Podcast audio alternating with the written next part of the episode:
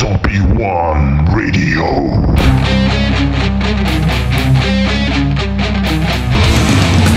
Live Undead. We're live undead aqui no Zombie One Records.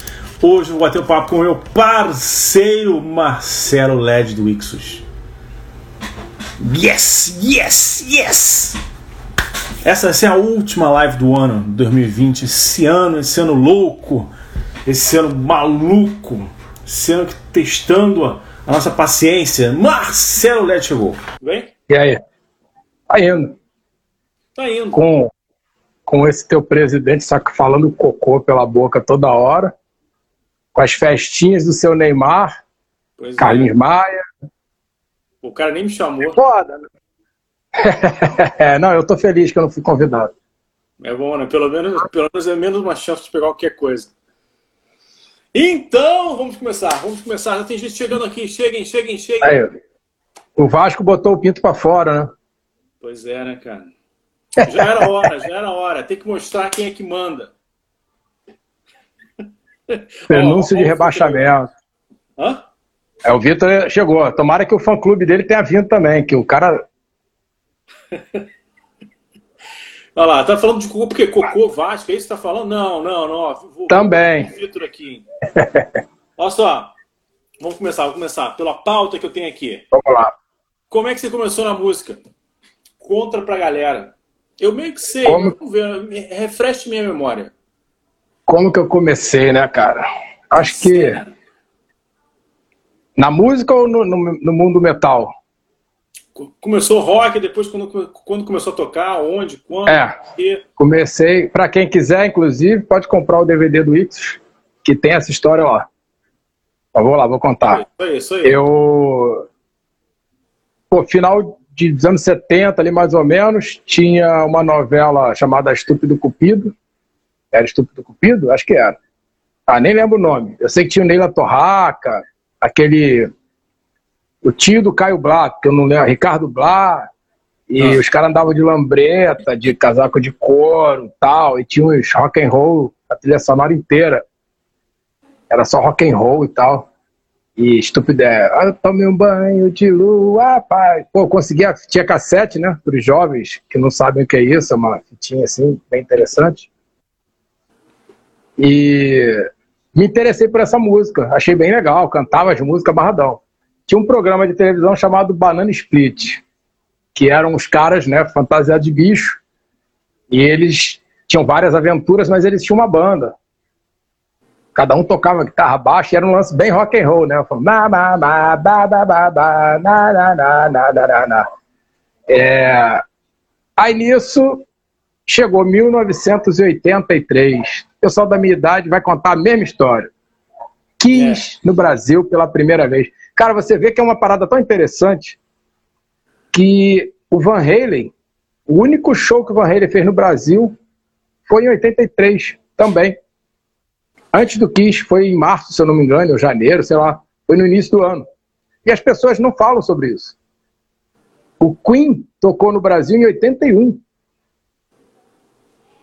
Meio que também passou batido agora. Quando você pergunta a galera dessa faixa aí de 47, 8 a 53 anos e tal, até um pouco mais, como que você, cara, todo mundo fala Kiss, em 83, o show do Kiss foi o bagulho que meu primo me, meu primo Albani na casa dos meus pais foi lá, tinha um churrasco, uma festa, alguma coisa do tipo, acho que do final de ano, e ele levou o Creatures of the Night.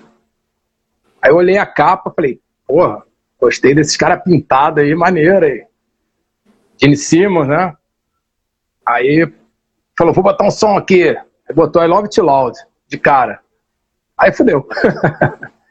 Aí, cara, falei, quero ir no show, quero ir no show. Minha mãe falou, não, você não, não quero você metido com essas coisas de rock. E não vai, que isso aí é banda de, de, de maluco. Aí tinha aquela lenda, né, que, que o Kiss matava pintinho, comia galinha no palco, sacrificava animais. lá, lá, lá. Quanto mais nego falava, mais eu queria ver os caras tocando.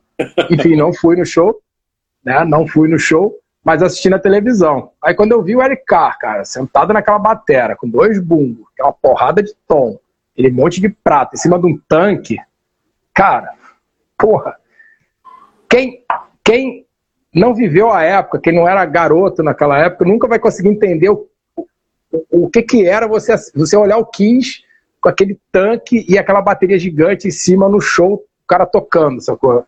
Não, não, não dá para explicar qual era a sensação. E aí eu falei, meu irmão, quero fazer essa porra, quero tocar bateria com dois bumbos e, e subir no palco, quero saber como é que é essa porra. E aí foi paralelo, a vontade de tocar e de conhecer música, né? Então eu comecei a procurar coisas que fossem, tivesse a ver com som, né? Queria que meu primo me desse o disco e ele falou, não, não é meu, é emprestado e tal. Aí nisso descobri que existia a Rádio Fluminense e que na Rádio Fluminense tinha um programa né, de metal, guitarras. E aí nisso conheci um pouco mais para frente, teve o Rock in Rio 1, que eu também quis ir, mas minha mãe não deixou também, tinha como. né? Sem, sem dinheiro, como é que eu ia? Tinha comprar, comprar ingresso, como? Pô, não. É... E só que Aí nisso, um pouco depois, veio Quiet Riot, na turnê do Metal Health, e o Venom. E eu já conhecia Venom.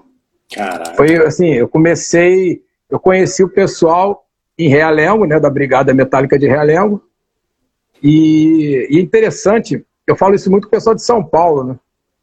É, no Rio, não tinha treta de punk com, com metal, principalmente na Zona Oeste. Então a gente estava bem, todo mundo, sacou? Tinha os punk do subúrbio, tinha o pessoal do Jabu, né? Eu ia, comecei a ir lá no Jabu, e os punks skatistas e tal se encontravam lá.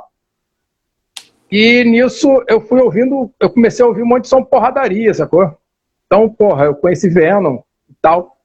E, e, depois é que eu fui conhecer Led Zeppelin, né? Muita gente acha que eu comecei a ouvir Led Zeppelin antes de tudo. Não, eu comecei a ouvir Venom, é, tinha um disco do Accept também, aquele. É o Restless Wild, eu acho. O que tem Festa Shark. Eu acho que é o Restless Wild. Não, sei. E tal. É, e, e eu achei até é, interessante quando eu vi o Led Zeppelin pela primeira vez, né?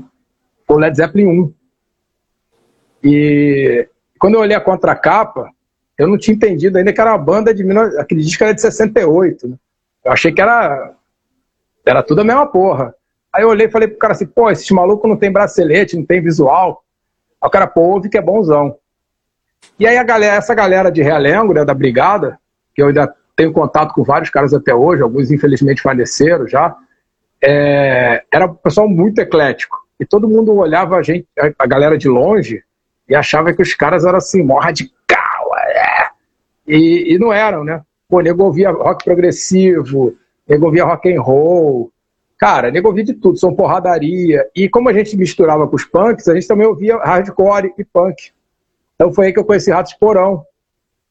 É, Vírus 27, Garotos Podres, né, Replicantes, porrada de banda de, de punk, tudo ao mesmo tempo. Então eu era uma, uma gama de influências musicais completamente diferentes. Então eu comecei a ouvir Led Zeppelin quando eu ouvi a primeira vez o Led Zeppelin 1. Não foi Led Zeppelin 4 como um monte de gente. Foi Led Zeppelin 1. Comecei do primeiro. É. E, cara, eu achei foda. Eu achei foda. Eu achei absurdo. Sei lá o que, que aconteceu. Saiu aquele espírito de dentro do disco assim e entrou, sacou? Tipo, porra. Falei, caralho, que banda foda. Aí fui me interessar mais, o que, que é Led Zeppelin e tal. E ao mesmo tempo, porra, tava surgindo, né, Slayer, Metallica, Anthrax. E ainda demorei para ter banda, cara. Assim, eu já era, já frequentava caverna, já ia shows e tal. E, pô, já conhecia os caras do Corsos, cara. Já conhecia os caras do Corsos. Conheci eles no Caverna. Em 88, eu acho. É, por aí. 88, 89, por aí. Mas você e... já ficava, tipo, ensaiando em casa, tipo, tocando as músicas, ah, vou começar a ver se eu vou tirar essa música ou vou batucar? Não, não. Não, eu tinha vontade de ter uma bateria. Tinha vontade de ter uma bateria. Mas eu queria ter a bateria do Kiss. eu queria ter uma bateria qualquer, eu queria ter uma puta bateria, né? Só que era impossível. Aí nisso eu, eu assisti aquele vídeo do Anthrax, aquele Nice Fucking Vídeo.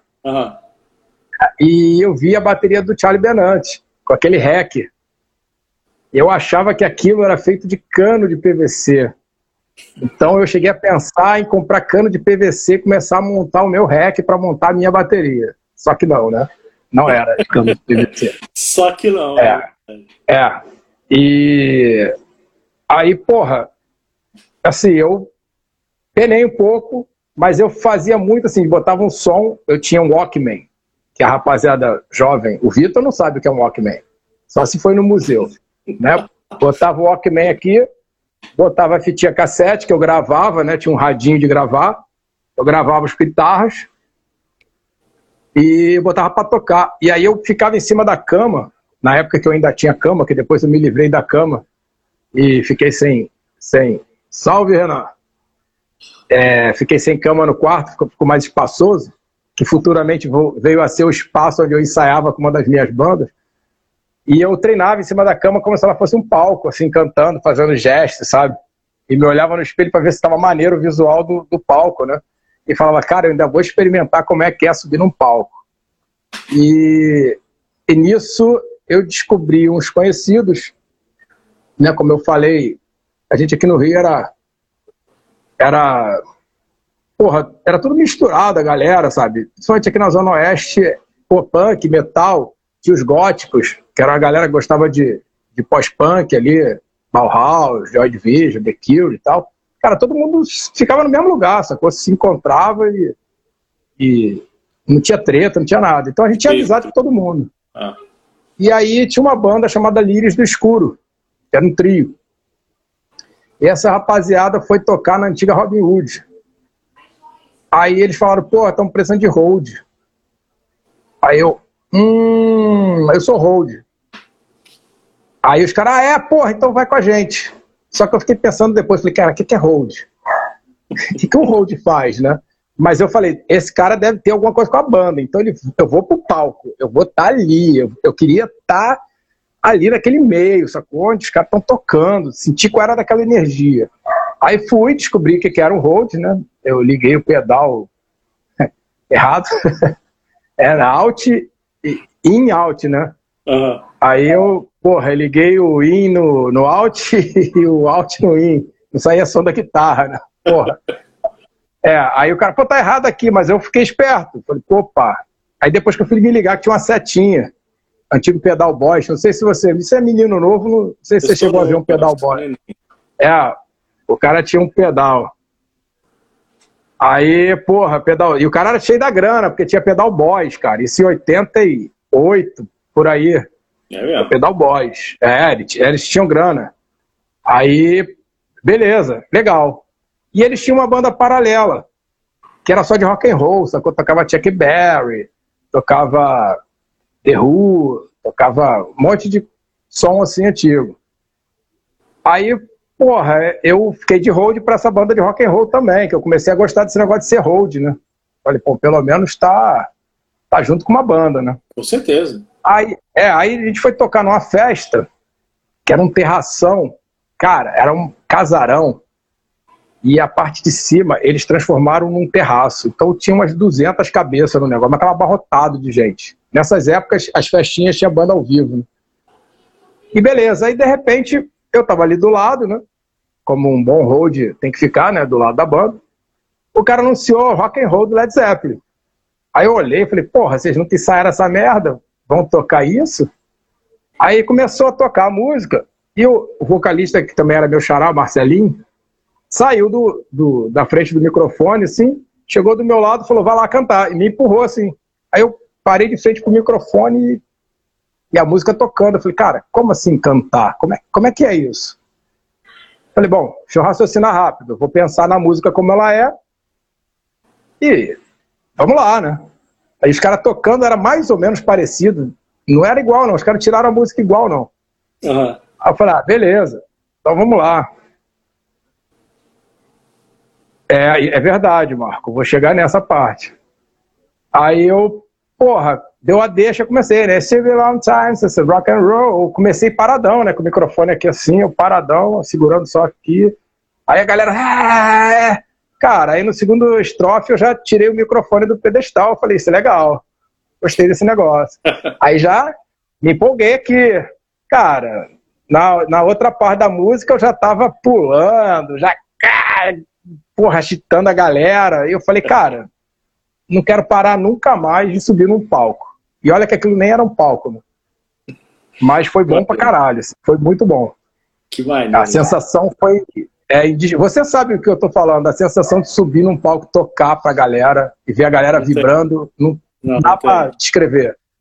Só dá. quem faz sabe como é que é. Por isso que nem que é músico morre músico, não se aposenta, né? É verdade. Aí, porra, só que eu queria ter batera, né? Eu queria tocar na bateria do Kiss. E aí eu, porra, nos ensaios, aí os caras me convidaram para ser o vocalista da banda. Aí eu falei, porra, aceito, claro. Eu quero ter uma banda. Não interessa, eu não sabia cantar, mas foda-se. Nos ensaios eu comecei a pela primeira vez sentar na batera, que era ensaiava na casa do baterista. Então não era estúdio, não tinha problema. Então eu sentava na hora que parava para dar descansada, eu sentava e ficava olhando ele fazendo, sentava e sacou? Ficava repetindo o que o cara fazia. E assim foi. Aí montei uma banda, uma outra rapaziada, aí sim, como baterista. E era a banda que, assim, eu era batera, tinha o baixista, o guitarra e o vocal. Só que ninguém tinha instrumento. então, era só imaginário, né? Era uma banda imaginária. Como aí depois assim, a galera... Peraí, peraí, peraí, peraí, peraí. Como assim? Você montou a banda, tinha gente, mas não tinha instrumento? É. Vocês tocavam no instrumento de quem? Vocês não tocavam? Você não, tinha não a gente não tocava, ninguém sabia tocar. Ninguém sabia tocar ainda. Entendi. Mas a gente tinha banda, tinha nome. É, aí, é, tinha nome, a banda e tudo. Aí depois, porra, a gente. É, o maluco da guitarra conseguiu comprar uma guitarra. Era uma tonante, eu acho. Ou aquela. Era, não, não sei se era tonante, aquela Strasbourg, Strasbourg, sei lá o nome, era um negócio desse. E, e o Marcelo Metallica, que era o vocalista. Aí a gente, o microfone, a gente arrumou aquele microfone de gravador que tinha antigamente, que era um microfone pretinho, assim, comprido e achatado na ponta, assim. Sei, sei, isso eu lembro. Isso, então. Aí eu consegui uma bateria Grafson, é, que é uma bateria, a madeira, se você fizesse assim, esfarelava. aí consegui essa bateria, aí tinha um, pra, um prato só, que era um, eu não sei a marca, porque ele era todo todo tosco, assim, não tinha marca. O pedal era feito com taco, assim, a base era taco com um, um ferro e uma parada de espuma aqui, que era o batedor. E aí a gente conseguiu um baixo. Então a gente ligava no aparelho de som o baixo, a guitarra e o vocal. Dá para entender nada, né? Mas foi assim que a gente começou a ensaiar pela primeira vez. E Pra ter ideia, cara, a gente tentou tirar a música do Rato de Porão, aquela música Caralho. Crise Geral. Crise Geral, que não é uma música complicada, né? Cara, na hora de fazer o pam, pam, pam, pam, pam, pam, porra, não saía de jeito nenhum. Aí a gente desistiu. Aí a gente achou melhor fazer música do que tirar a música dos outros, que a gente não sabia tirar. Aí, beleza, nisso já mudou as formações e eu conheci o Marco e o Antônio. Aí já era uma outra banda minha que a gente já ensaiava, a galera já sabia tocar, fizemos. E era um lance interessante porque a gente, quando formava a banda nessa época, isso em 89, a gente é, se preocupava em fazer música. A gente não ficava, ah, vamos fazer uma banda de cover e tocar só cover. A gente montava a banda, tinha cover, claro, a gente tirava umas músicas assim, botava o vinil e ouvia como é que era, é mais ou menos isso, vambora, é, é isso aí. Né? Mas a gente fazia música, a gente fazia letra, sabe, com, fazia composição e tal, sem a menor noção do que estava fazendo. E, aí, e nisso, um ano depois, essa minha banda acabou, eu, eu entrei para, quer dizer, entrei não, montei uma outra banda com a galera, né, que foi o Spited, e, e ao mesmo tempo, eu comecei a trabalhar de hold do Ixos. Entendeu? O Ixos foi fundado e eu, junto com, com a fundação da banda, eu estava lá. Eu, eu, me considero um fundador também por isso. Maneiro. Porque eu era da galera. Eu estava sempre nos shows. Ah, ah, ah. Eu estava sempre nos shows, eu estava sempre nessas paradas. E, e era, era assim, era bem interessante.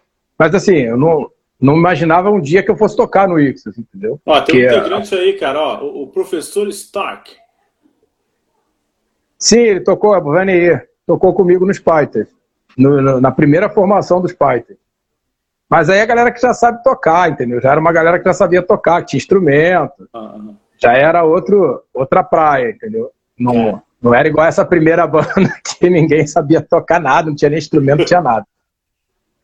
E é isso. E aí daí para frente é a história. É, daí para frente tá, tá no DVD, com mais detalhes. É isso aí, tá no DVD. É, é só encomendar. Cara, eu ia te perguntar influências e ídolos, mas pô, você acabou de falar isso. Você falou. Não, eu posso falar mais. Eu, posso, eu não falei de todos. Influências aí. aí é do Ayapoca ao Chuí.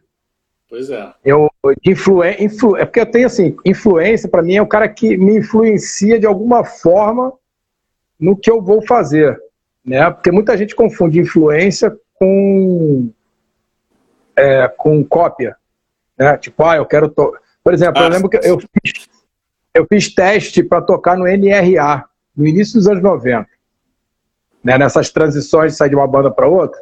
Uhum. E, e, e, eu comecei a tocar, eu fui tirei as músicas, o cara me deu uma fita cassete, uma fita cassete de novo aí. E, e eu tirei as músicas, e eu, quando eu fui tocar, eu já comecei a colocar o meu jeito de tocar. Eu não sou virtuoso, não sou o mega baterista fodão, nunca fui, mas acho que eu tenho uma característica minha de tocar, né? Uma característica minha de, de jeito de tocar, de tipo de batida e tal. E o, o vocal da banda na época, que era o Abel, eu não fiquei porque ele queria que eu tocasse igual ao Igor no Esquizofrenia. Ele, não, você tem que tocar assim.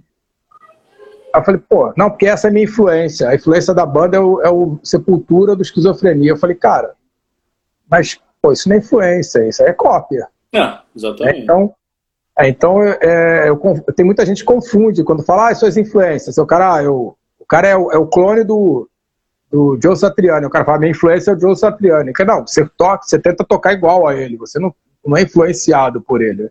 Então, por exemplo, bandas que me influenciam muito. Led Zeppelin, John Boa é um dos caras assim que o jeito cara de tocar é absurdo. Gene Cooper, que é um cara de jazz, né? Body Hit também do jazz. É, The Who, Keith Moon, me influencia muito no jeito de tocar, mas não na habilidade, mas a performance dele tocando bateria me influencia muito. Era fazer um monte de careta, bem alucinado. Se for o primeiro baterista a começar com um monte de virados e tal. É, tem uma banda brasileira que me influencia muito, muito, que é o Secos Molhados. Não tem nada a ver com o som que eu faço, mas o Secos Molhados me influencia muito. Tem o Trimocotó também, que eu acho porra, foda, assim, a forma que os caras fazem o som deles, que não tem nada a ver com metal, nem com rock and roll. É, isso é, é, Trimocotó é foda. Eu não conheci. É, é, é, meio samba, o que eles chamam de samba rock, né? Ah. É, é uma parada assim. É, tem One Tracks, que pra mim é das bandas de trash, assim, é a melhor banda que tem de trash, que eu mais gosto. É, o Ratos Porão é uma grande influência para mim. Seu punk, hardcore, assim, eu tenho muita influência de punk, hardcore, Dead Kennedy, Black Flag. É, nossa. E, e, tem outra banda que eu adoro, que me influencia demais também, termos de performance e de, de sonoridade, que é o Jethro Tull. Jethro Tull, como alguns falam, né? É, eu acho foda. Eu adoro Napalm Death que também é, é assim, uma banda que eu escutei a primeira vez em 89, né? Paguei um bico fudido, o cara botou um CD, aí eu falei, caralho, que disquinho pequenininho. Aí o cara, não, é maneiro, isso aqui é CD. Eu, ah, é CD, ah, tá. Eu nunca tinha visto, né? Aí o cara botou pra tocar e a gente batendo papo e, porra, são 23 músicas.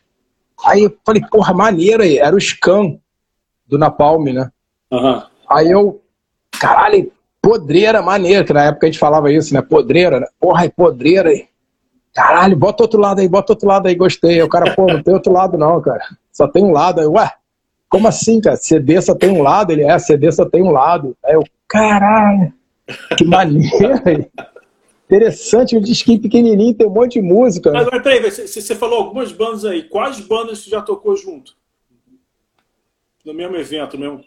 BRI, Ratos, Corsos, é, Exodus, Compol Boloff, Destruction, Anthrax, Obituary, Daifitos, é, que mais? Tá bom. Sei lá, não lembro. Na Palm Death, Masterful Na Palm Death, Masterful Fate. É, bem lembrado, eu adoro Masterful Fate, cara. Pô, King Diamond autografou o disco pra mim, o Don't Break the Wall. Aliás, ele autografou o meu disco todo, cara, cheio, cheio de rabisco dele. E no show lá no Imperator, eu tinha falado pra ele que eu curtia. É, uma das músicas que eu mais gostava era Come to the Saba, que é uma das últimas. Eu tava do lado do palco quando foi tocar a música, ele falou Come to the Saba, aí virou assim e apontou assim o dedo pra mim, assim, eu! Aí Thunder, come, come to the Saba. Caralho. Tem, tem, Mas- tem, uma história, tem uma história também de um churrasco. Como é que é? Quem que foi no churrasco? Ah, várias histórias. DRI, teve churrasco lá na casa dos meus pais. É, o Merciful Fate foi duas vezes lá. É, Corsos também foi lá. Quem mais que foi? que Acho que só. Tá bom, só. tá bom. Ah, do, de cada Merciful Fate,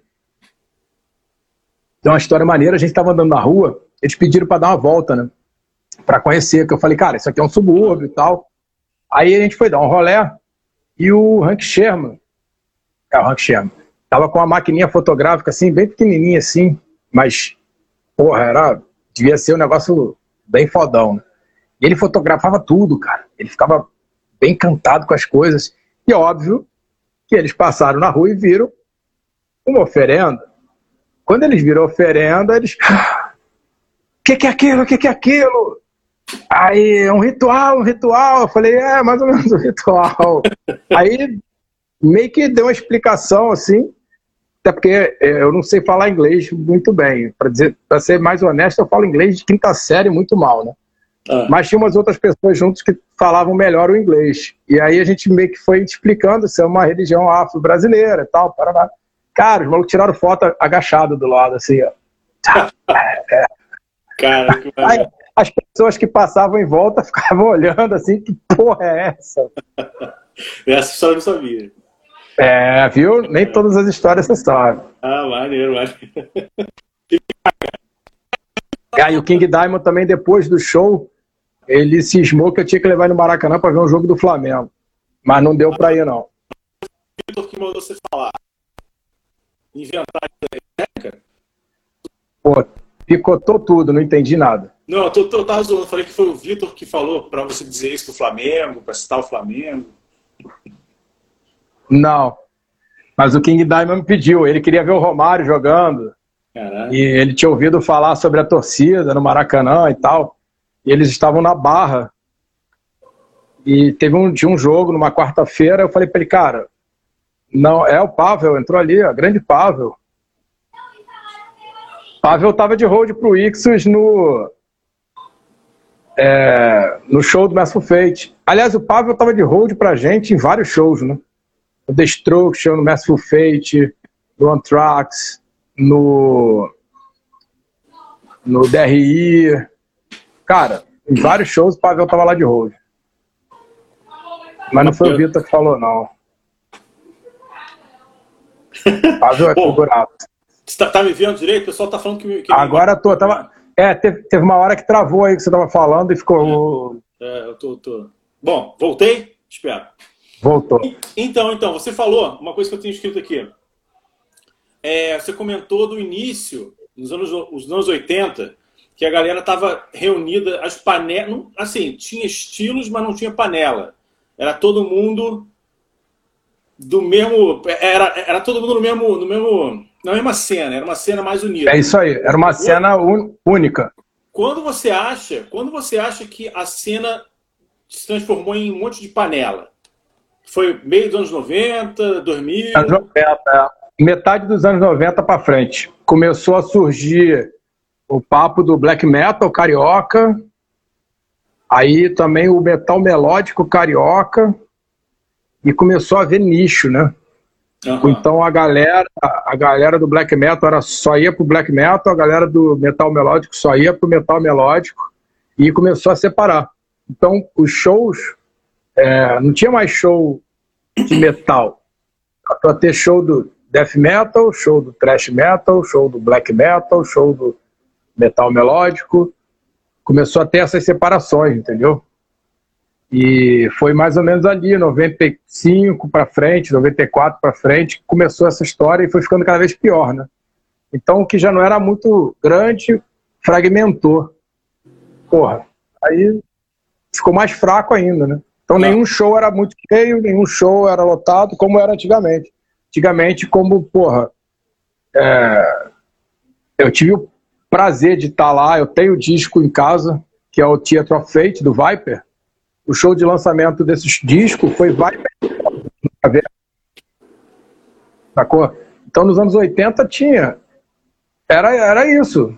Tocava é, Rato de Porão e Azul Limão. Sacou? Tinha esse papo, ah, essa banda aqui é metal tradicional, só pode tocar com metal tradicional. E, e, a partir dali, de 94, 95, 96, esses, esses, esses três anos, começou essa porra, entendeu? Black metal só vai em show de black metal. Os metal melódicos usa blusão aberto até aqui perto, aqui no meio da barriga, e joga o cabelo de lado e só vai no show do metal melódico. Isso eu acho que daí para frente nunca mais teve essa possibilidade. E aí depois, é, gente... na verdade, a, a, cena acabou tendo essa, esse, essa, essa queda essa queda, e aí quando começou a ressurgir pra, de, de, de evento, etc., virou a onda do cover. E aí, na verdade. É, veio forte. É, ficou forte. E é interessante que. Quatro, sei lá. Inclusive, a gente se conheceu em evento de banda cover. Eu que eu trabalhava. Cover, é. E você trabalhando lá. Ou seja, a impressão que eu tenho olhando hoje é que realmente a cena meio que onde é que, onde é que tem, onde é que dá para trabalhar com música aqui? Onde é que dá para estar tá inserido? É nesse movimento cover dos é, que nem a conversa que eu tive ontem com o Luciano. Era Tomahawk, era Lava Jato, Florença. Isso. Uma galera que o pessoal ia meio que para festa mesmo. Não era, não ia curtir a banda em si, ia curtir o, o, o evento. evento em si, né? É, e uma coisa interessante, assim, que já no meio dos anos 90, começou um pouco a ter essa, essa onda né, da banda cover, que na verdade sempre existiu, mas é, antes as pessoas valorizavam as bandas que faziam som, que a gente falava som próprio, né? agora é som autoral, mas era som próprio. É, você tinha teu som e todo mundo que montava a banda queria ter seu som. Então tinham várias bandas, né? a cena trash daqui do Rio, no início dos anos 90, cara, era muito foda. Sabe? Tinha Blockhead, para mim era a melhor de todas as bandas, que o som era foda, os caras tocavam bem e tinha uma performance de palco puta fodida, assim. Tinha o próprio Ixos, que eu também considerava uma das melhores bandas, e era lotado. Quem tiver o DVD vai assistir os, os shows, os extras, vai ver o show no, no, no Shops, que tem lá, a primeira formação do Ixos, tá lotado, bicho. Stage dive direto, lotado. Porque eram bandas que, que lideravam essa cena. Então tinha o Cavalaste, tinha o, é, o X, Buckhead, Cavalaste, tinha o Under Pressure, é, o próprio. O próprio. Dorsal. É, é verdade. É, o Dorsal ainda existia, o Taurus ainda existia. É, o Vanei está falando ali, a cover é, agora é chamado de tributo, né? é, aí você paga um tributo, na verdade, né? Porque ninguém paga para banda cover. Nessa época que eu estou falando para trás, as bandas cover tocavam para a galera se divertir tocando o som dos outros. Não era um negócio muito sério, não tinha cachê. Cachê era para sua banda, tinha som próprio. Né? Então tinha o Dorsal, tinha o Rockhead, Cavalache, Ixos, tinha Under Pressure, o próprio NRA, que, que era o Putref, Anschluss, é, bem lembrado, Marco, Anschluss, é, o NRA, que era antes era Putréfagos, depois virou NRA. Tinha, no final dos anos 80, antes de, dessa cena estourar, teve o Veneric, que virou Under Pressure, e o Comandos, banda do falecido Ivan, que, que o Ivan saiu, o baixista, e eles, eles formaram o The Worst, que era com, com a Lazy e com o que era alemão. E depois foram para a Alemanha, lançaram até um disco que é muito maneiro, e depois o, os caras tiveram que voltar. Então tinha, tinha uma gama de bandas, sabe, que eram muito legais. O próprio Prophecy também é dessa época aí, desse início. Só que começou a ter essa divisão. Aí a coisa foi enfraquecendo. E uma coisa que também que eu acho que estragou um pouco a cena aqui no Rio é que as gravadoras que tinham no Rio, dos, dos anos 80, que lançaram Taurus, Dorsal, né, o Extermínio, Explicit essas bandas dos anos 80 aí que conseguiram lançar disco, né, tinha a Point Rock, a Heavy Discos, essas gravadoras fecharam. Então, essa, essa nova leva de bandas é, que surgiu, não tinha gravadora no Rio para lançar. Então, a galera tinha que começar a procurar fora do Rio. É, entendi. E as, e as gravadoras fora do Rio é, já estavam com as suas bandas lá de São Paulo, de Minas, entendeu? Não estava pegando banda iniciante, porque para pegar banda iniciante você pega aqui da tua esquina, você não vai pegar lá do outro estado. Claro. Né? Então, isso enfraqueceu mais ainda. Aí, quer dizer, quando a gente chega na metade dos anos 90, aí o Prophecy já tinha parado, o Cavalache acabou, é, o Blockhead acabou, sacou? Aí o, o dorsal já começou a, a, cambalear. É verdade, é verdade, é verdade. E agora, é, agora sim. Por aí vai. E aí a gente tem essa, essa, essa história da, da cena que, que deu essa, essa queda, aí voltou com um cover que não era para ser propriamente uma cena, mas acabou sendo, porque algumas casas acabaram tendo uma certa proje projeção aqui no Rio com encabeçando cover, cover, cover. Às vezes tem assim. É, Alguns eventos até. Os eventos, é. O, o, tem, tem, você tem até banda autoral, mas tem uma banda cover para fechar a noite porque vai chamar público. E aí o público só vai porque você tem cover. Se não tiver cover, o público não vai. De repente, até você falou dos nichos, né? Que já, já era uma. Já estava rolando. Tá travando. Oi? Voltou aí? Voltou? Tá travando. Voltou aí? Hã? Ei, ei, voltou? Voltou a voz. Ah, tá. Tá picotando o vídeo, mas eu tô te ouvindo. Tá, show. Então, então aí agora a cena que já estava meio cambaleando, e aí vem crise econômica. O Brasil começou a entrar numa recessão fodida, aí vem pandemia, para estragar logo, para ser tipo a bomba na cena. Você acha que o pós-pandemia, quando acabar essa história toda, sei lá quando, 2022, você acha que a, a, gente pode de repente ver um início de uma nova cena? As casas de show querendo fazer evento, a galera querendo ir em qualquer show que tiver. O que, que você acha? Você consegue prever, ter uma previsão boa de. esperançosa? Cara, assim, é, o problema é que a gente está no país que tá, é o único país do mundo que está lutando contra a vacina. Né? Então a gente vê o imbecil do presidente, o excrementíssimo senhor presidente, falando o tempo inteiro que não pode ter lockdown por causa da economia, por causa dos empregos. Porra, se você vacina todo mundo, todo mundo volta a trabalhar normalmente. Mas aí o filho da puta fica indo contra a vacina, fica incitando as pessoas a não quererem uma vacina que nem que nem está prevista. Eu li ainda agora que só 2,4% do que vai ser usado de seringas é, foi comprado pelo Brasil. Então, a previsão de vacinação de população num geral, cara, eu só vejo lá para o meio do ano se é, que eu acho que é o que vai acontecer, as prefeituras e governos estaduais tomarem a rédea da situação e falar, ah, foda-se o Ministério da Saúde, foda-se esse merda desse presidente, eu vou fazer o meu aqui pro meu estado, pro meu município começar a andar, sacou? Que é o que o cara de Niterói tá fazendo, entendeu? E, e eu acho, sim, que quando puder voltar ao, ao normal, né? É, eu acho que, eu falo isso sempre, eu acho que shows que ficariam vazios vão ficar com um bom público e shows que teriam um público razoável vão ficar lotados. Eu tenho visto um monte de cartazinha de gente anunciando show, fazendo show já, que eu acho um absurdo, sabe? Eu acho que a galera não tem, não, não tá antenada, não tá olhando para o lado.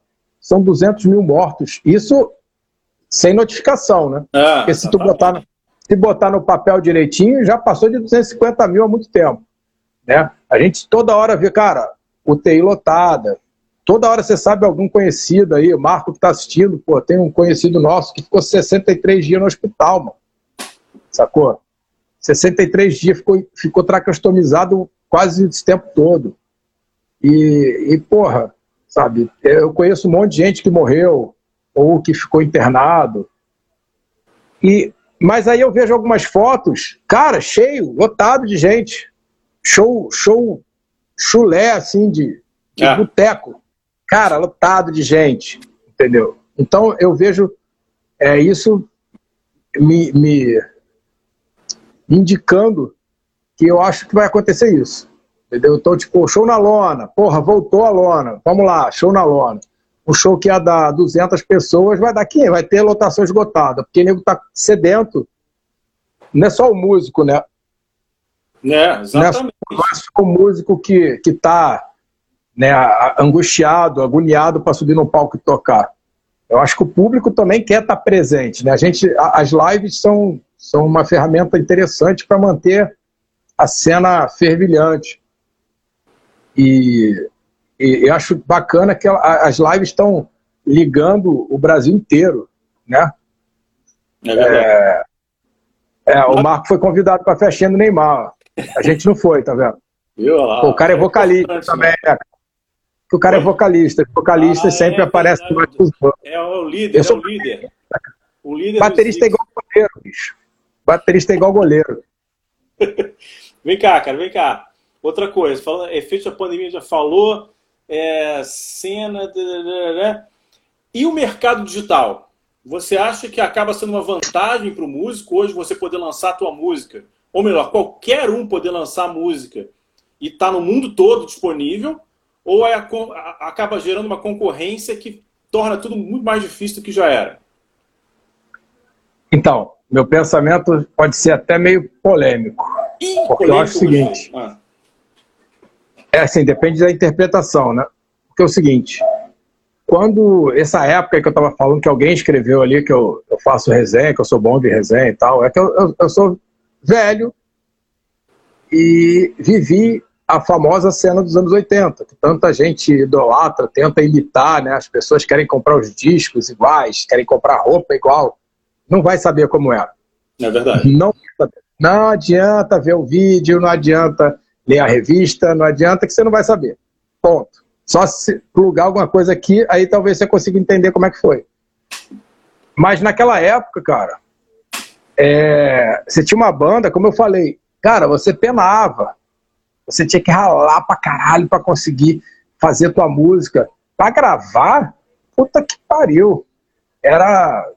Cara, não era qualquer um que conseguia gravar, sacou?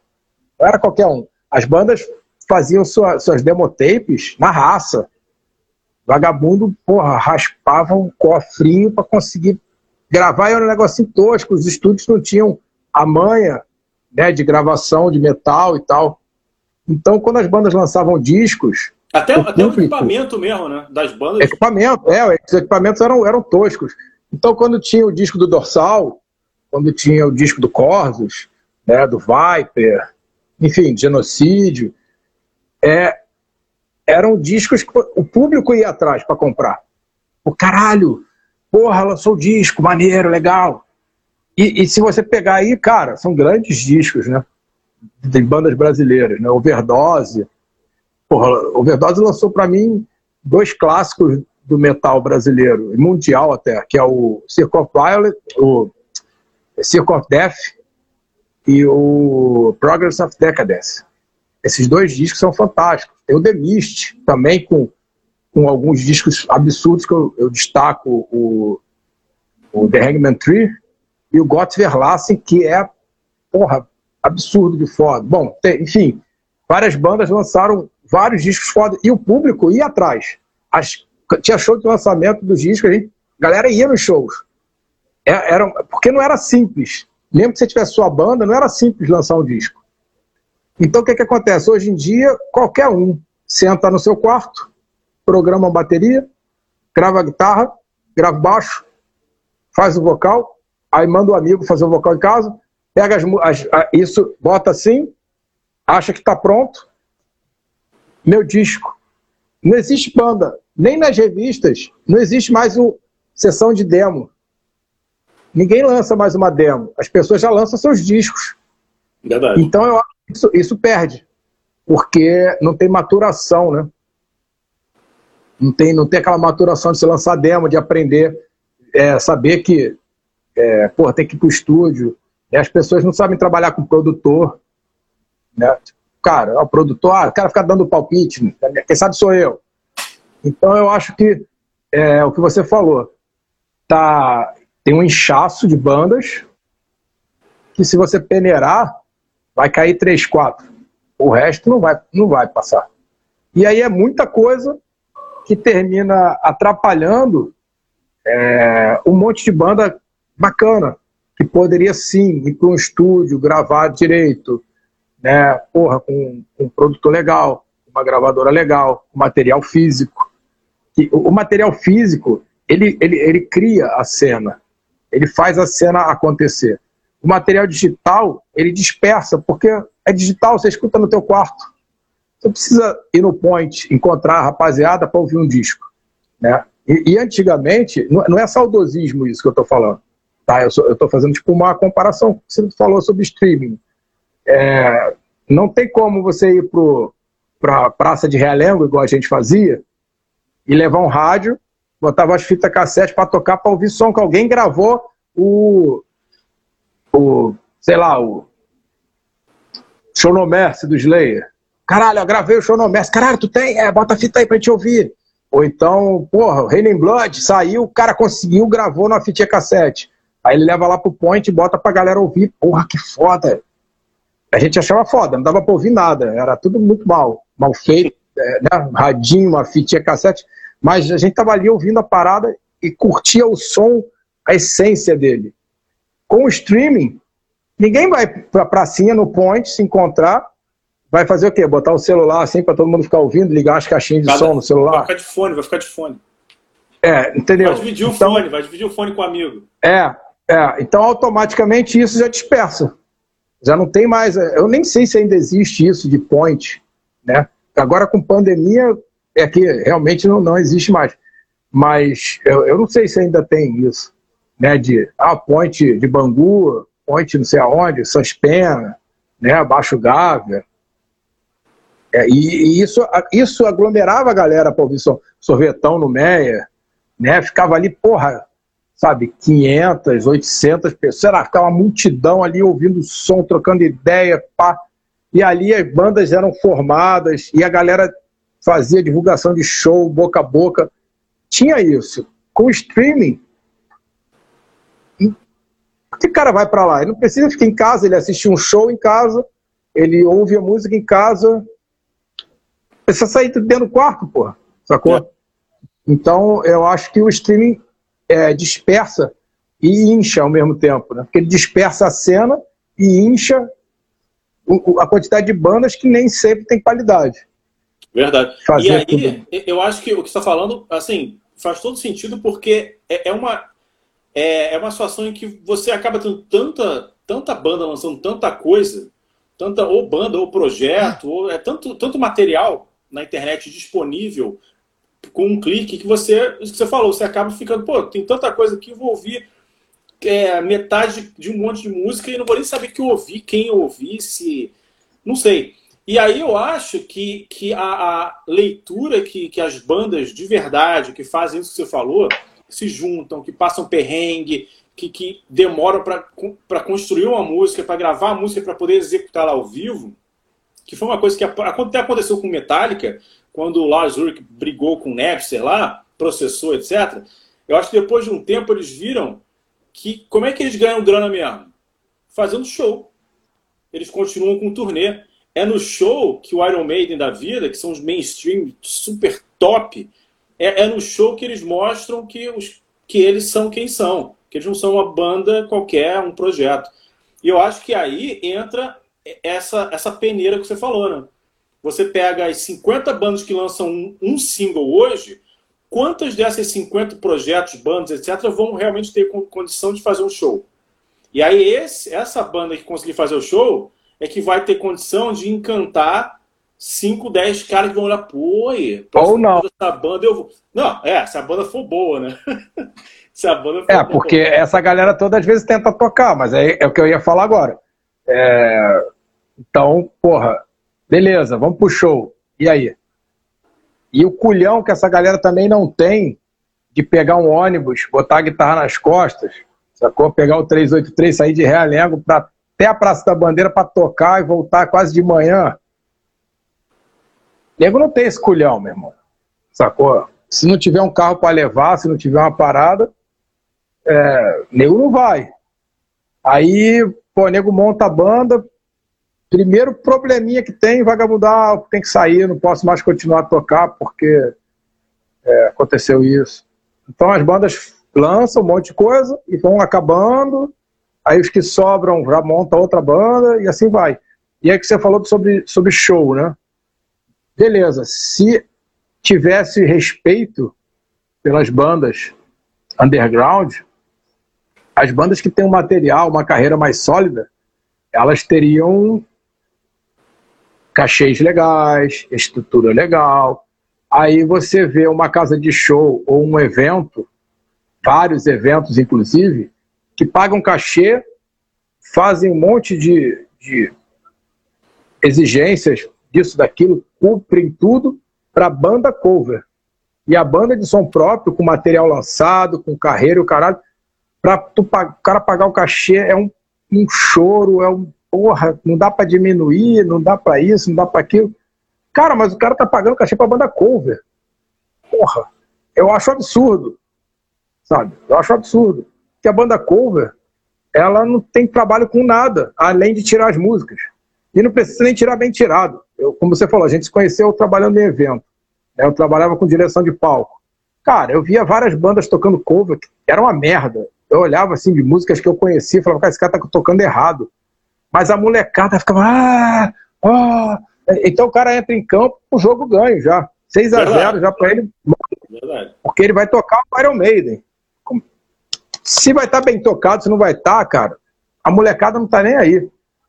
Mas se você faz a tua música, é o que você falou, ela tem que, de alguma forma, atrair o cara que está assistindo, tem que chamar a atenção dele de alguma forma. Tá. Ele não conhece a tua música. Entendeu? Você tem que fazer ele gostar da tua música. Então é muito mais difícil.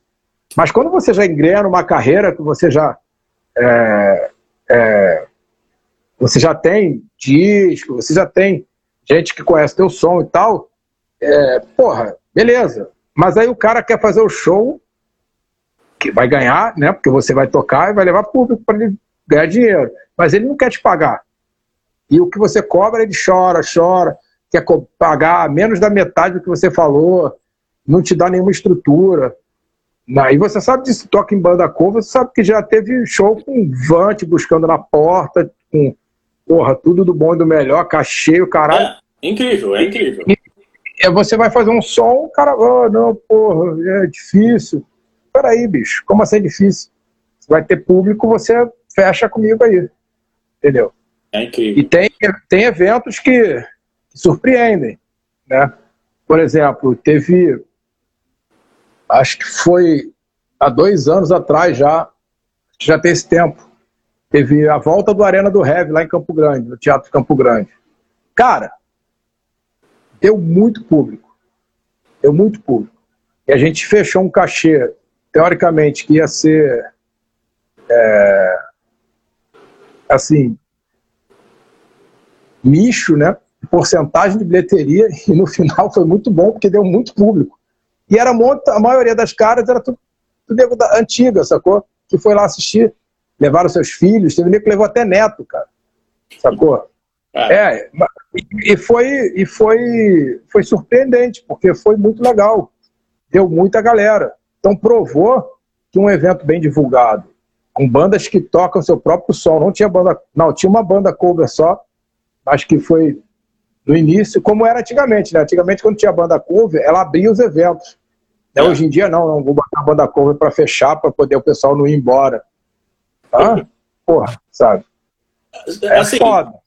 Resta, resta a gente torcer para que, depois da pandemia, isso, isso que a gente comentou, se tiver essa, se essa fome realmente da, do público é, persistir, de repente a gente consegue equalizar essa, essa a, a cena no geral no, no, sei lá, nos próximos anos aí, porque eu acho, eu acho muito estranho, eu acho muito estranho. Eu toco em banda cover, mas eu fico impressionado quando o show tá cheio. E eu penso, cara, sério? Tipo, é bom, é bom, mas é impressionante, é surpreendente. Eu, eu continuo achando muito louco e eu fico muito feliz quando eu vejo esses eventos que eu não fui, mas eu vi a repercussão. Tipo, Guanabara é, Fest, os caras do, os caras do Helm estão aqui, que, que to, tocaram três bandas, quatro bandas e se juntaram num, num, num, num estúdio, que tem uma galera, a galera que estava curtindo. Eu até assim, cara,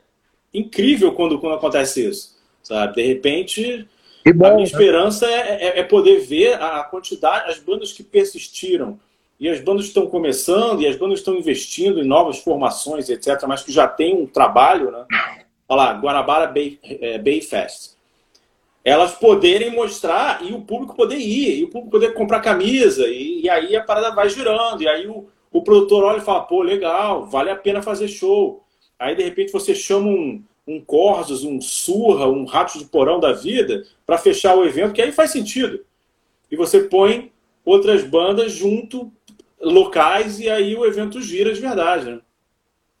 É, isso, isso, isso, por exemplo, o Ixo já tocou, é, acho que foi antes de você entrar, é, em evento Rato no Rio, com dois palcos no, no Cassino Bangu. Cara, tinha umas 1.500 pessoas fácil. Lotado, lotado. Só que o Marcelinho misturava é, banda cover e banda som próprio, sacou? Uhum. Mas tinha uma estrutura muito boa. Os eventos dele sempre tinham uma estrutura muito boa. E ele fez vários outros que era só banda de som próprio. E quando tinha banda cover nesses eventos, ele botava a galera para abrir. Entendeu? Quando ele fazia evento só de banda cover, aí era outro papo. Né? Mas, cara, dava muita gente em Bangu. Muita gente. Muita gente mesmo. Depois, por outros problemas, ele terminou parando de fazer o Arrato no Rio por um, um bom tempo. E tem voltado aí, ano passado voltou a ter evento, né?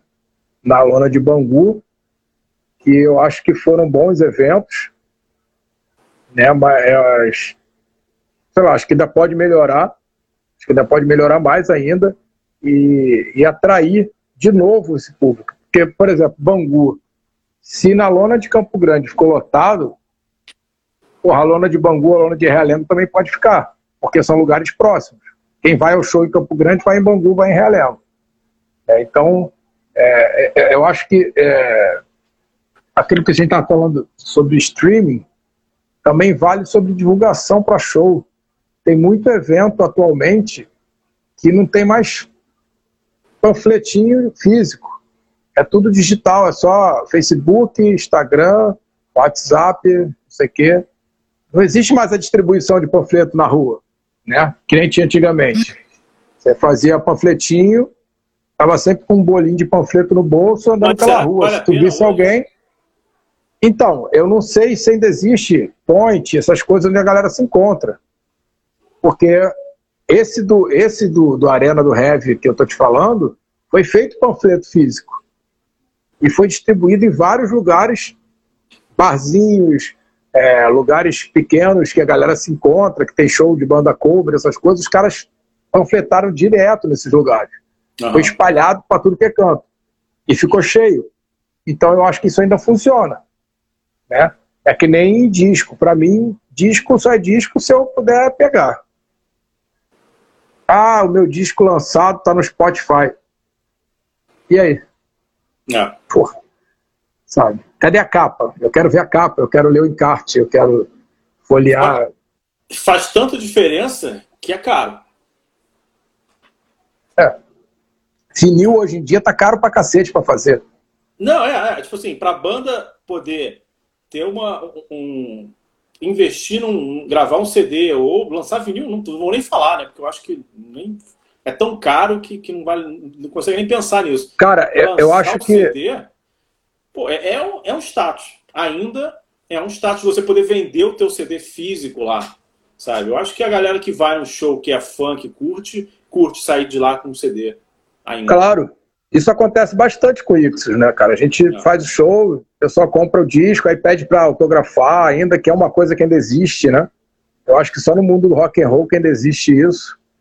É, é um mercado que é um mercado que está voltando muito o vinil, mas que aqui no Brasil eu dei dando umas pesquisadas aí com alguns conhecidos. A gente, os caras passaram é, é, listagem de preço de acho que só tem duas, duas fábricas de vinil no Brasil hoje em dia. Uma acho que é em Duque de Caxias e a outra acho que é em São Paulo.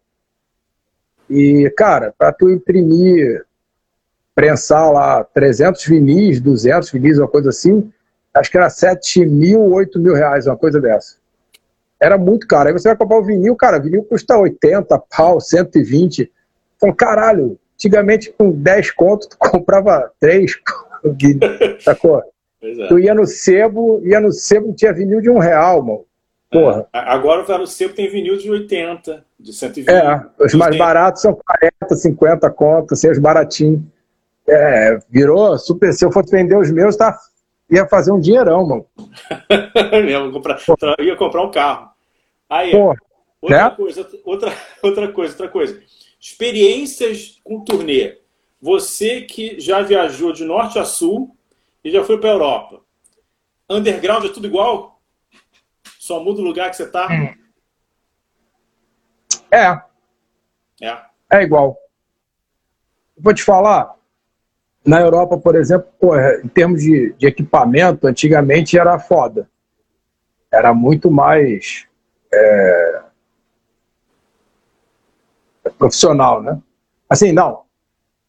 A, a postura dos caras, na, é, a postura dos produtores, do cara da casa de show, é, é, dessa rapaziada na Europa, é uma postura bem profissional.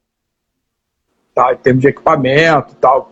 Só que hoje em dia, qualquer lugar que você vai tocar aqui tem um Marshall JCM 900, tem Meteoro, quer dizer, tem os equipamentos não, não tá mais para trás igual era antigamente, né?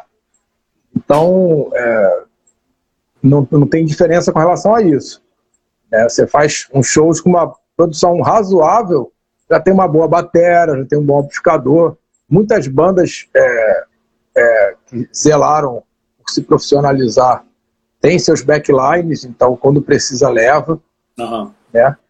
Mas em termos de público, é muito parecido. E vou te falar, público no Brasil é mais fodido, eu acho, do que o público, da- público europeu. Eu acho É. que a galera aqui é mais sangue latino, é, fala mais alto. As próprias bandas Assim- falam isso, né? É. Ah, Os gringos vêm pra cá ficar alucinados, acho que por isso, né, cara? É. Tu vê que os caras vêm Brasil, Argentina, os caras ficam doidos, né? América do Sul no geral, assim.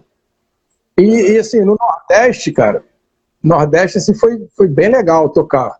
A galera a galera é muito é, física, né? O cara, o cara chega para conversar, o cara, sabe, é curioso e tal.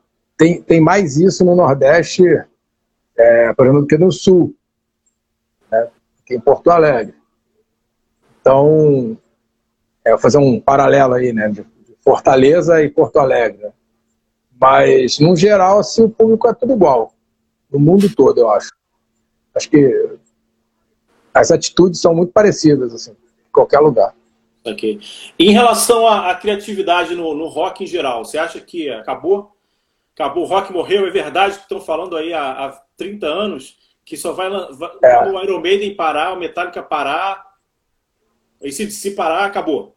Só vai ter reciclagem do que já foi feito. O que, que você acha disso? Cara, eu acho que vai ser difícil por causa de streaming, dessas coisas digitais, se tem um mega bandas novamente. Então essa rapaziada, quando eu aposentar, não vai ser difícil demais de outra banda chegar no mesmo patamar, no mesmo status, né? Mas o rock and roll não vai morrer nunca, né? Porque, é, desde o blues, que era a música do diabo, né? tocador de blues, não podia namorar ninguém, não podia fazer porra nenhuma porque tocava blues. Era foda. Ah, mas isso vai acabar, tarará, tarará. Aí veio rock and roll, ah, isso vai passar. Aí, porra, rock and roll virou hard rock. Ah, isso, isso é só uma época, e assim foi, e até hoje, né? O rock vai acabar, não vai acabar nunca, bicho. Enquanto tiver adolescente, nunca vai acabar sempre vai ter um moleque que vai querer. Adolescente igual a mim, assim, né? É, igual a gente. É, sacou?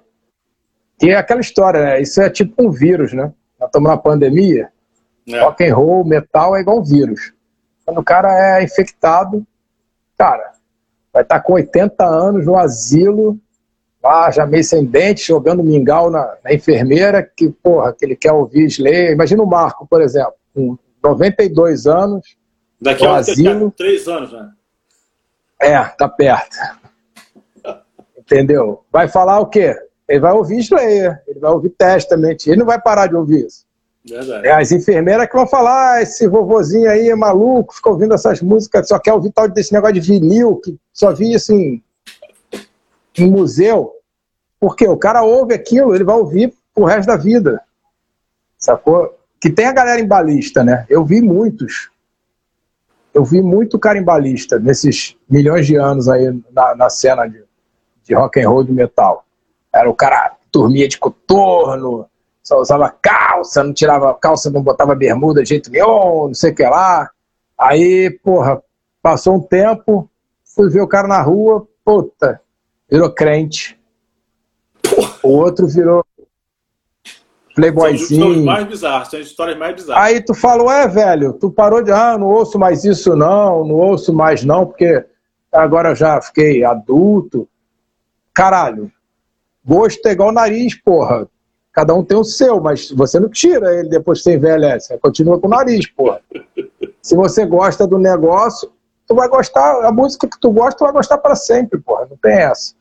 Não adianta ficar velho, vai ficar velho, mas, sacou? de certa forma, tu vai ser, aquilo vai te tornar eternamente um espírito de, de adolescente, né? Não que você haja como um adolescente imbecil. É o espírito adolescente que você vai levar pro resto da vida. Não tem como, né? Aquela rebeldia, aquela parada.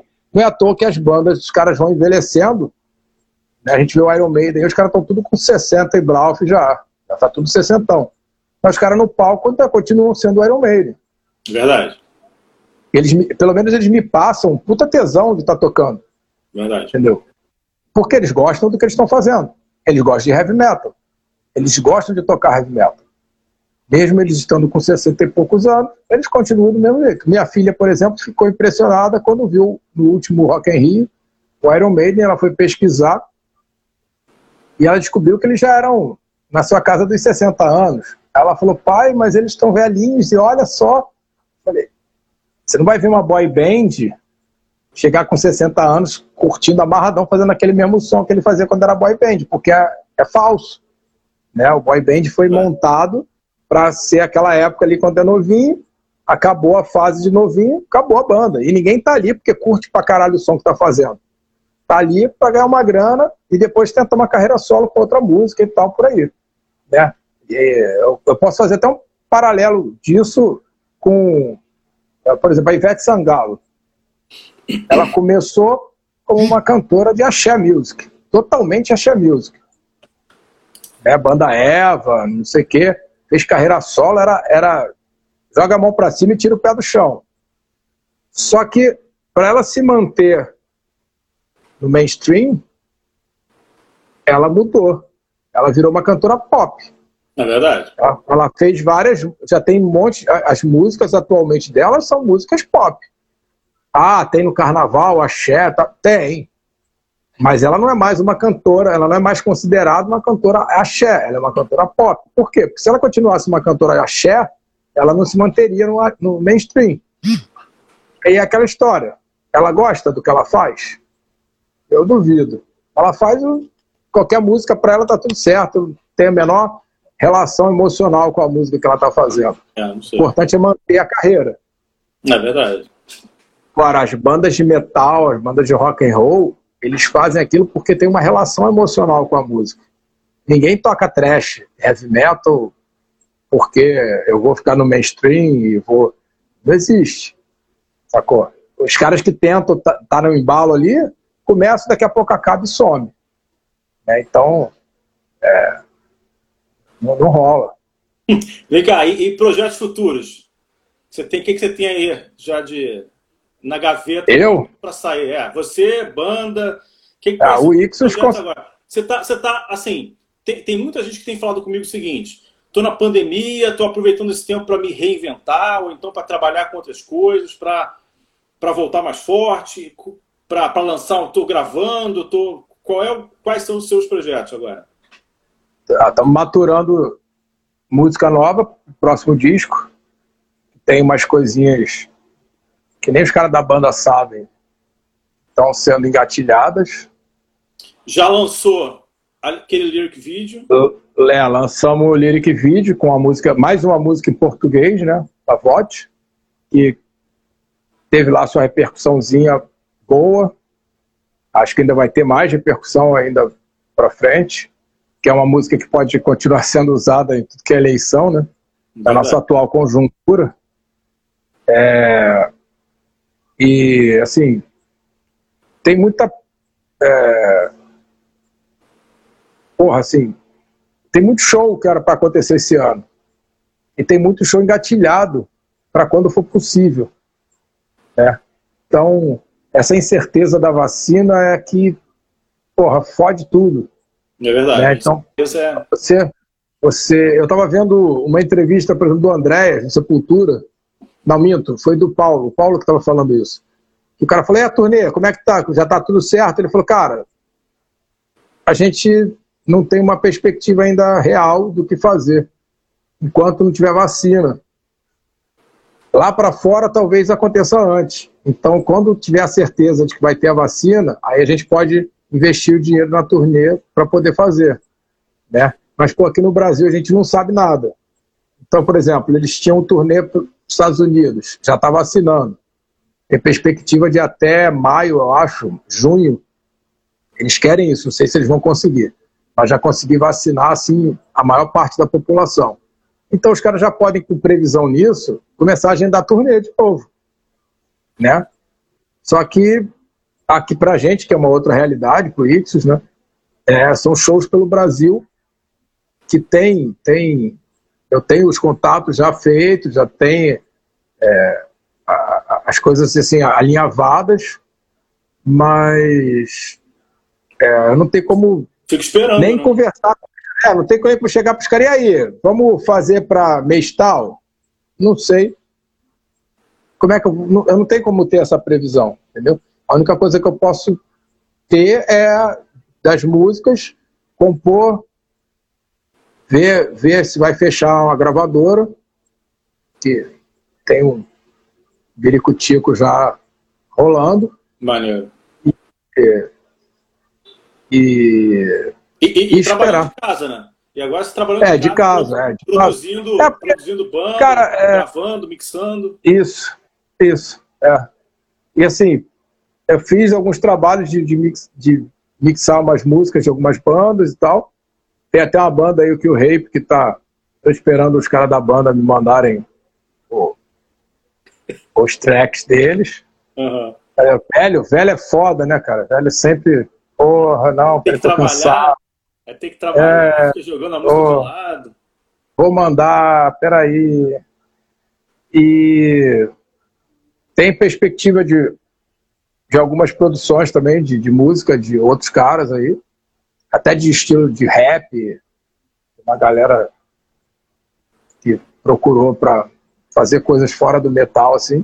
Maneiro. É, até de samba também, né? E eu, eu queria muito é, fazer, entrar nessa, pegar esse nicho aí também, né, de, de samba enredo, de competição de samba enredo para escola de samba, que, porra, dá uma grana, né, cara? Porque é muita gente fazendo música e mandando para para competir nas escolas de samba, mas também não tem carnaval, então é, é, difícil, difícil demais. É, todos os lados, né, cara? Cara. É foda. Então, só posso agradecer a você ter ficado aqui, batendo esse papo. É claro que eu já sabia de algumas histórias, já sabia de algumas respostas, mas tem que ficar registrado aqui. Algumas coisas eu não sabia. É, você sabia, tu sabe as minhas opiniões todas, a gente conversa direto, pô. Pois é, né? A gente viajou para alguns lugares aí juntos, mas tem tanto. Pô, na turnê da Europa, na turnê da Europa a gente ficou meio que sentado do mesmo lado na van, ficava no avião também. Ficou, daqui para lá a gente ficou andando pelo, pelo voo sem dormir, comendo a, a parte sanduichinhos. Boa, a parte boa de tocar na Europa é que a gente estava sempre limpinho, cheirosinho, né? Isso aqui, é, isso aqui é bom. E aquecido. E aquecido. É, isso aí. Aquecido também. É, Cara, dormimos, dormimos, dormimos confortavelmente no chão a menos 4 graus. Estrelas, é. Eram várias estrelas que tinham um buraco no teto, dava, era estrela pra caralho. Que merda, cara. Que merda. Cara, olha só, muito obrigado. Essa foi a última Live and Jazz do ano. Valeu, Marcelo. Ixos, quero ver muito, muito show ainda. Quero ver muito, muito DVD, muito CD. Banda foda. Tenho orgulho. É, o disco. O disco novo vai, vai vir com. Já tem, né, essa participação do. Essa participação do. Caralho, o Antônio, é o Antônio mesmo que entrou é, aqui? Tá aí há bom tempão, cara. Já comentou algumas coisas aí. Ah, é? é? Que ele quase te matou lá na, na Bélgica, ah, nesse dia é, mesmo que a gente é dormiu. Ele nem lembra. Ele não lembra, tava bêbado, pô. É. Mas o disco novo, a VOT já é a primeira mostra, né? Que tem a participação do Juninho, do Ratos. E as, vai ter, vão ter outras músicas com outras participações de outra galera aí, de outras bandas. É, assim, o que eu posso falar do, do disco novo é isso. Maneiro, cara. E, é isso aí, vamos aproveitar, ficar sobreviver à pandemia para poder voltar aí e fazer uma outra live com coisa com novidades de verdade. A próxima tem que fazer com o Marco. Ah, é, eu vou ter que marcar para a galera toda, cara. Vou ter que marcar a galera toda ainda, mas assim, aos poucos, aos poucos eu vou. Aí o Antônio falou que lembra, lembra porra nenhuma. Não, lembra nada, o Antônio Mó.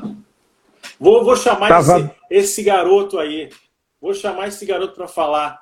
Esse que eu sei que ele é um pouquinho caveirudo, o cara das caveiras aí. É, velhinho. É. Valeu, Marcelo. Aventura. Hã? Hã? Aventuras. É. Obrigado, Marcelo. Valeu. Valeu, galera. Valeu. Que estava aqui assistindo. Depois vai estar no IGTV, no YouTube também. E vamos fortalecer a cena. Sem a gente não Valeu a presença da rapaziada aí. Valeu.